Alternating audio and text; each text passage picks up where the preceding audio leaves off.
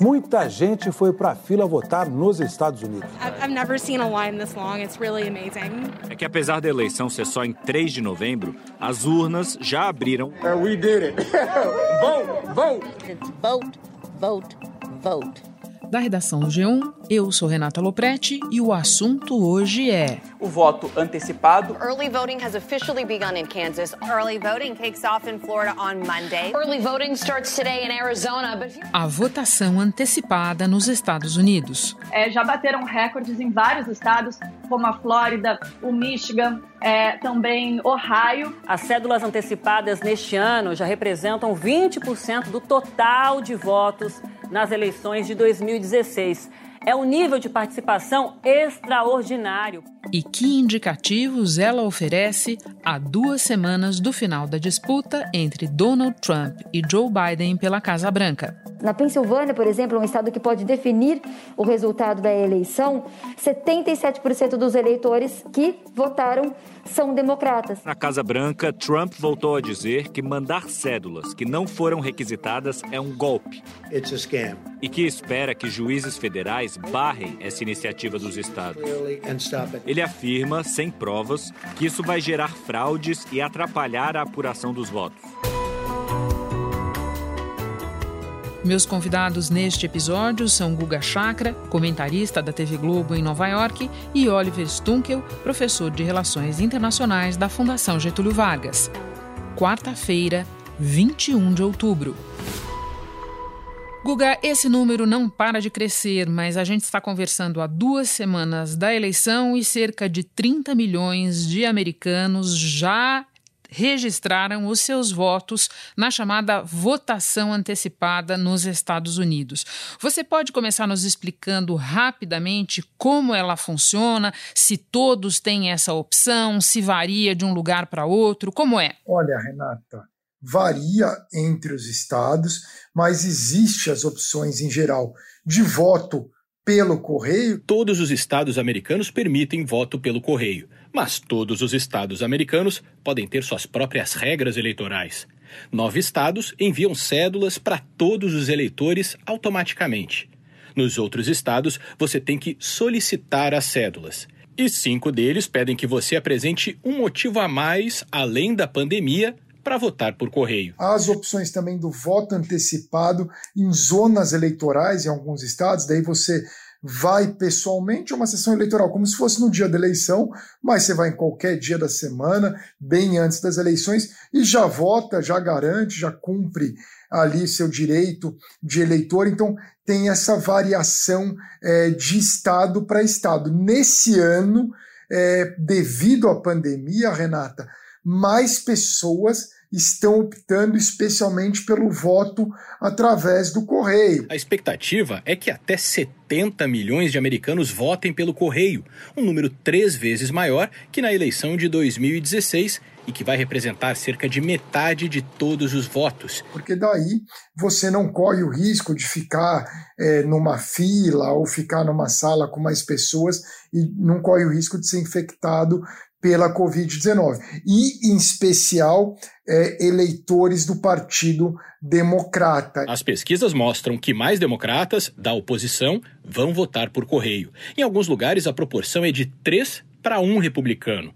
O partido do presidente tenta, então, restringir o voto. O partido do adversário, Joe Biden, tenta garantir que ele aconteça livremente. É visível que mais democratas do que republicanos estão votando pelo correio nessa eleição e também estão votando mais antecipadamente. Guga, por falar em riscos, nós temos visto filas em muitos estados. Vou nomear alguns importantes como Flórida, Georgia, Wisconsin. Nesses estados, mais de um quarto do total de votos da eleição de 2016 já foi, digamos, depositado na urna agora. Isso é muita coisa, né, Guga? É muita coisa. E qual que é o impacto disso? Renata, é o seguinte: as pessoas já votaram e já estão votando. Quer dizer, possíveis acontecimentos, aquelas chamadas surpresas de outubro, ou mesmo o próximo debate que será nessa quinta-feira não terão impacto para quem já votou. E é, um, e é um volume muito grande. Então, isso dificulta é, para quem suposta está atrás nas pesquisas, que no caso é o Trump. É um complicador para o Trump. Suponha que o candidato republicano tem uma performance excelente no debate de quinta-feira.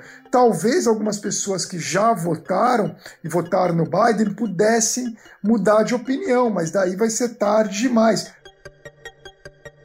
Diferente do Brasil, que todo mundo vota no dia. Aqui muita gente, um quarto, como você colocou, já votou em alguns estados mais em outros menos. Bom, já que começamos a falar em estados, eu te peço que se detenha em dois considerados muito importantes: Flórida e Pensilvânia. Que você nos explique por que eles são importantes e o que a votação antecipada diz a respeito da eleição nesses estados. A Flórida e a Pensilvânia são importantes porque são dois swing states, ou estados oscilantes, que são os estados sem predomínio democrata ou republicano. Basicamente, tanto Trump quanto Biden têm mais ou menos a mesma chance de ganhar. O Biden está um pouquinho à frente nas pesquisas, mas está dentro da margem de erro que configura empate técnico, é, especialmente no caso da Flórida. Ganhar na Flórida é fundamental para o Trump. Quase sempre o presidente eleito vence na Flórida, então, nesse sentido, Trump precisa de qualquer maneira ganhar nesse estado. Muita gente já votou. Eu diria que antes da pandemia o Trump era o franco favorito para ganhar na Flórida. Essa equação mudou um pouco porque a performance dele no combate à Covid-19 é mal avaliada e, e, também é mal avaliada, especialmente entre uma parcela importante do eleitorado na Flórida, que é o eleitorado mais idoso, que acha que o Trump os abandonou nessa questão da Covid-19. Eles também estão é, lutando pelo eleitorado latino, claro que o eleitorado cubano na Flórida tende a ser um pouco mais republicano, especialmente as pessoas com mais de 40 anos, as mais jovens votam no democrata, mas enfim, é um estado muito importante. E para o Biden é a garantia praticamente da vitória. Opa, se ele ganhar a Flórida, aí fica muito simples para ele para ser eleito. A Pensilvânia é fundamental também, mais ou menos no mesmo sentido que a Flórida. Seria muito importante para o Trump ganhar, não tanto quanto a Flórida. É o estado natal é, do, do, do Biden, e o Trump conseguiu surpreender ao ganhar a Pensilvânia na última eleição. Para ele, se ele conseguir manter a Pensilvânia com os republicanos votando nele, junto com a Flórida, seria uma tremenda vitória para o Trump. Nesse momento, com voto antecipado, Biden leva vantagem, mas daí é, é, relativo, porque talvez mais republicanos compareçam às urnas no dia da eleição. No dia da eleição, você tem que ficar de olho. Na Flórida, acima de tudo, a apuração é rápida na Flórida. Na Pensilvânia, que vai demorar mais um pouco, e no Arizona. Eu acho que esses estados vão ser muito decisivos para a eleição. Eu acho que o Trump, se ganhar na Flórida, ele tem uma boa chance de ser reeleito presidente dos Estados Unidos. Estaremos atentos e eu espero estar junto com você, embora à distância, no dia da eleição. Sobre Flórida, enquanto você falava, eu me lembrei, a última vez que um candidato venceu a eleição nacional e perdeu na Flórida foi Clinton versus Bush pai em 92. Guga, agora eu quero te fazer uma pergunta sobre Pensilvânia ainda, porque a Suprema Corte americana decidiu esta semana, na verdade, ela decidiu não suspender uma decisão da Suprema Corte da Pensilvânia e esse gesto da Suprema Corte americana foi visto como benéfico aos democratas. Eu queria que você nos explicasse que decisão foi essa e por que benéfica aos democratas, se é que você concorda com essa leitura. É benéfica, mas tem uma notícia ruim para os democratas. Por que, que é benéfica? Porque, primeiro, a Justiça da Pensilvânia havia determinado que os votos deveriam ser contados, os votos pelo correio, até a sexta-feira posterior à eleição. Os votos que chegassem, que a eleição é na terça, mas os votos chegassem na quarta, na quinta, na sexta, que às vezes a pessoa colocou no correio na segunda, atrasou, enfim, é, que fossem contados até sexta. Os republicanos entraram na Justiça da Pensilvânia dizendo que não, deveriam ser contados apenas os votos que chegassem até a terça-feira. No final, é, é, os republicanos perderam e levaram para a Suprema Corte. Na Suprema Corte, prevaleceu a decisão da Justiça da Pensilvânia, né, do, do, de um tribunal inferior. Mas por quê? Porque houve empate na Suprema Corte, ficou 4 a 4. Mas, Renata, 4 a 4.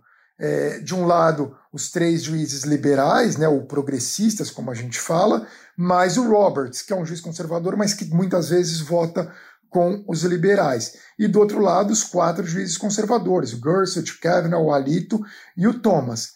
Bom, tá 4 a 4. Agora, a gente sabe que a Amy Coney Barrett será confirmada pelo Senado. E daí vai ficar 5 a 4 futuramente, logo depois da eleição. Então, questões que sejam levadas para a Suprema Corte há uma noção de que talvez possam favorecer o Trump, porque daí ele vai ter essa vantagem de 5 a 4. Guga, para terminar, a campanha de Donald Trump tem estimulado os seus apoiadores a fazerem uma espécie de monitoramento da votação no dia 3 de novembro e até nessas filas antecipadas. Isso desperta preocupação em grupos que defendem o direito ao voto. Eles falam em risco de intimidação de eleitores e há quem veja risco é, de protestos e de distúrbios mesmo é, nas filas de votação. Você acha que esse é um risco real? É um risco real, sem dúvida alguma. A gente até já viu na Califórnia, em alguns distritos, colocaram né, urnas fakes, né, os republicanos colocaram para as pessoas depositarem é, os votos. Pois é, essas urnas elas são usadas para coletar os votos antecipados. Em vez de mandar a cédula pelo correio, o eleitor tem a opção de depositar o voto nesses pontos de coleta. O problema é que o Partido Republicano da Califórnia instalou urnas por conta própria em três condados. As autoridades que supervisionam a eleição no estado afirmaram que elas são ilegais. Mas a gente pensar nisso num swing state é complicado. A gente sabe que tem as milícias é, pró-Trump em Michigan, milícias que até planejaram é, sequestrar a governadora de Michigan, eles vão tentar sim intimidar eleitores, porque é, essa tática de supressão de voto vai ser utilizada sim pelo Trump, porque é uma forma né, né, de ele tentar ganhar essa eleição. O Trump tem chance sim e ele vai usar todas as armas que ele tiver à mão, e isso inclui intimidação de eleitores. Guga, vamos acompanhar e voltar a te chamar, com certeza. Muito obrigada pela participação. Obrigado, Renato. Um abraço. Hora de conversar com Oliver Stunkel. Oliver, alguns números sobre a votação antecipada nos Estados Unidos revelam, por enquanto, uma participação maior de eleitores democratas.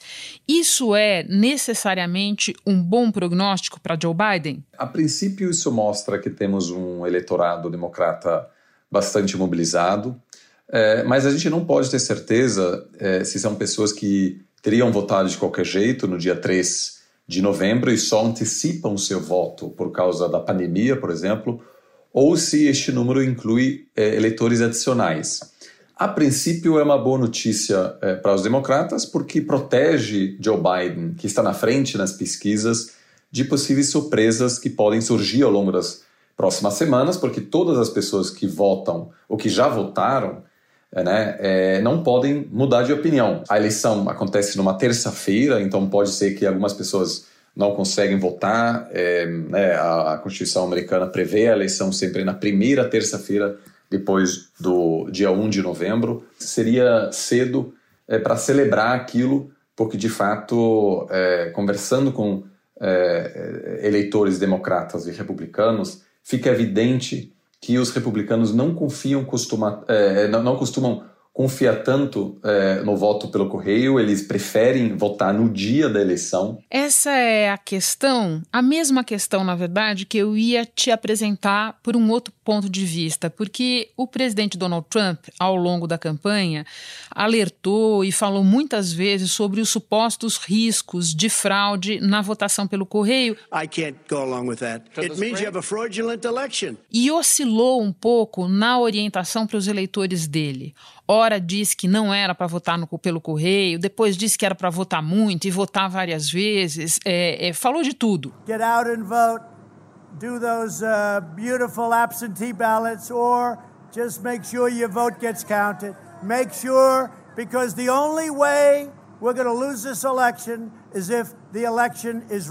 Levando tudo isso em conta, Oliver, faz sentido pensar que os votos antecipados até agora podem não ser representativos do resultado final, porque o eleitorado republicano pode mais pesadamente deixar para votar no 3 de novembro, ou não, diante da quantidade de votos antecipados que a gente está assistindo? Olha, eu diria que a gente não pode ainda. É é, extrapolar é, a partir dos dados que a gente tem até agora.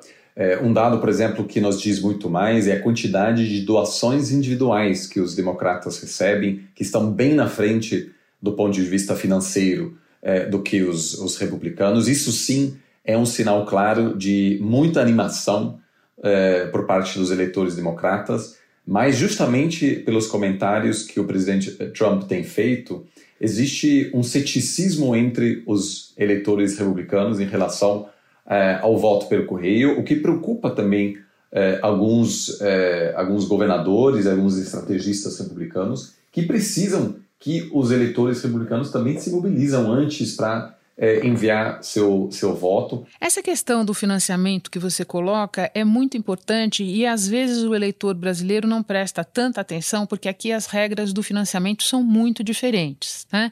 É, nos Estados Unidos o financiamento é basicamente privado e é inusitado a gente assistir, né, Oliver, o que a gente está vendo nesse ano, que é a campanha do presidente que está no cargo arrecadar bem menos dinheiro do que a campanha do adversário. Inusitado, não? Certamente, é, é raro isso é, e é um sinal importante que pesquisadores utilizam para medir a animação. Aqui é sempre importante lembrar também que o voto é facultativo e apenas pouco mais da metade dos cidadãos americanos de fato votam. Os americanos aptos a votar são mais de 230 milhões. Só que quase 100 milhões nunca votam. O partido que conseguiu entusiasmar mais e convencer esses eleitores desinteressados a se registrar e votar é o que tem mais chance de ganhar. Quatro anos atrás foi em torno de 55%. É, não sabemos ainda se a porcentagem de americanos que vai votar de fato será maior. Então, é, vamos dizer, não adianta ter o apoio da maioria da população quando essas pessoas não, de fato, tomam a decisão de votar é, então, a, a, quantidade de doações é um sinal de que as pessoas se importam com a eleição. A campanha de Biden recebeu quase um bilhão de dólares ao longo dos últimos é, três meses. Cada mês, a campanha de Biden teve, teve uma vantagem de em torno de 100 milhões de dólares quando a gente é, compara essa quantidade com a campanha, a campanha do, do Trump. É, e a campanha de Trump está com problemas financeiros, então isso sim mostra claramente que é, Biden está na frente, que os seus apoiadores estão mais animados do que os eleitores republicanos. Judicialização tem sido uma palavra-chave nesta campanha eleitoral. Tem gente que acha que ela virá, seja qual for o resultado, que Donald Trump, a menos que ele vença, é, vai contestar o resultado da eleição e que mesmo os democratas, a depender é, do tamanho de uma eventual derrota, contestariam. Tem outras pessoas que dizem que depende, porque se o resultado nas urnas foi tão robusto, se a vantagem do vencedor for tão grande, a judicialização ou a aderência à ideia da judicialização fica mais difícil. Você pensa o que sobre essa questão? Bom, primeiro é importante lembrar que o presidente Donald Trump questionou o resultado mesmo em 2016, disse que supostamente milhares de imigrantes ilegais teriam votado também. É, então, é bastante provável que eh, Trump novamente vai questionar o, o, resultado desta eleição. Já disse várias vezes que serão as eleições mais corruptas na história.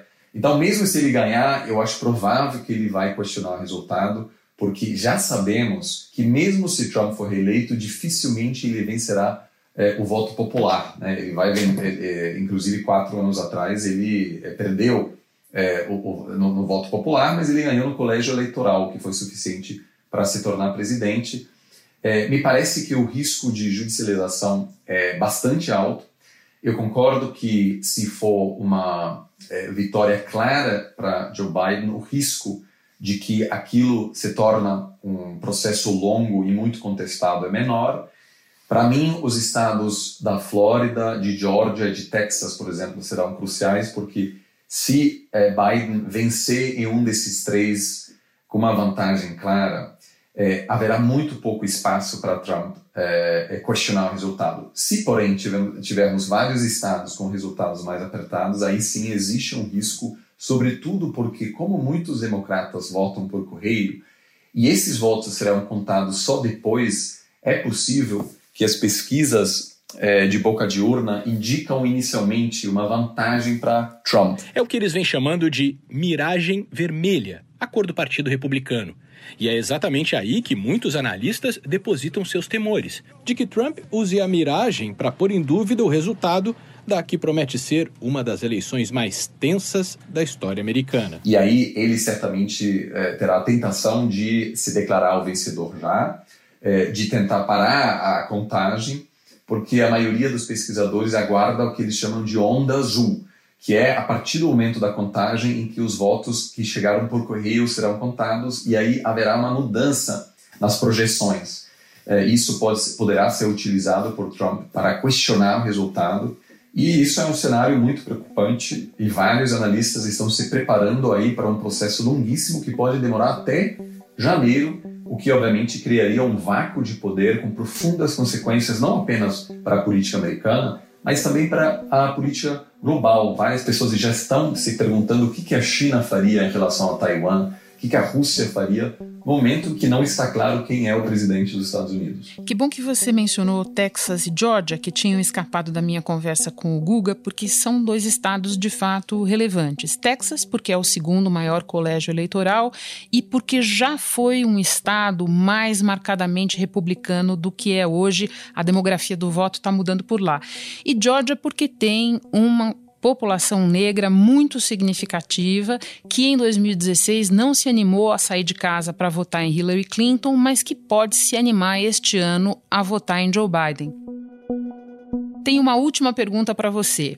Em caso de judicialização, que todo mundo está dando, inclusive você como certo, a nova juíza Amy Coney Barrett, que tudo indica já estará na Suprema Corte depois da eleição, tende a ser um fator importante numa balança pró-Trump ali? Sem dúvida. Lembrando aqui que quatro anos atrás, é, o Partido Republicano bloqueou uma nomeação do presidente, do então presidente Barack Obama. O, o, Donald Trump, que está na frente, né, na preferência dos conservadores, ele pediu que os republicanos no Senado bloqueiem qualquer tentativa de Barack Obama de nomear um substituto para a escala.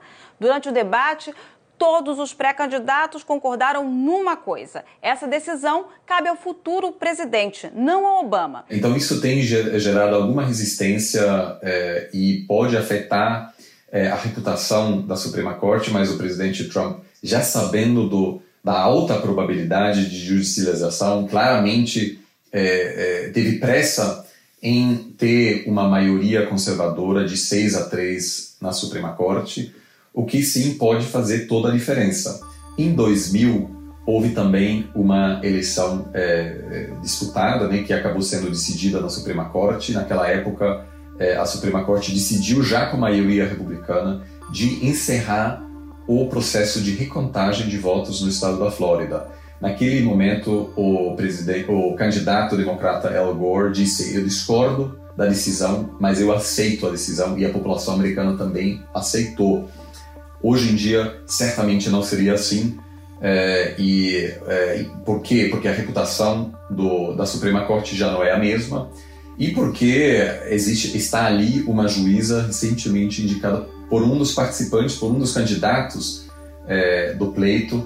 É, então, a, a, a, legitimidade da Suprema Corte em decidir aquela eleição certamente será menor e a aceitação da população de uma é, decisão da Suprema Corte será bem menor o que abre o risco de uma crise constitucional política. Oliver, muito obrigada pela conversa, super esclarecedora. Bom trabalho para você aí. Muito obrigado. Antes de terminar, um lembrete sobre as nossas eleições, que também estão chegando. Brasileiros que moram no exterior e para lá transferiram seu domicílio eleitoral não são obrigados a votar em eleições municipais, que este ano ocorrem nos dias 15 e 29 de novembro. Mas quem manteve o título em zona eleitoral no Brasil terá que justificar a ausência. Isso pode ser feito pelo aplicativo e título ou pelo site justifica.tse.jus.br. O prazo é de até 60 dias depois da data de cada turno. Este foi o assunto podcast diário disponível no G1 e também nos aplicativos Apple Podcasts, Google Podcasts, Spotify, Deezer, Castbox. Nos aplicativos você pode seguir a gente e assim ficar sabendo toda vez que tiver novo episódio. Eu sou Renata Loprete e fico por aqui. Até o próximo assunto.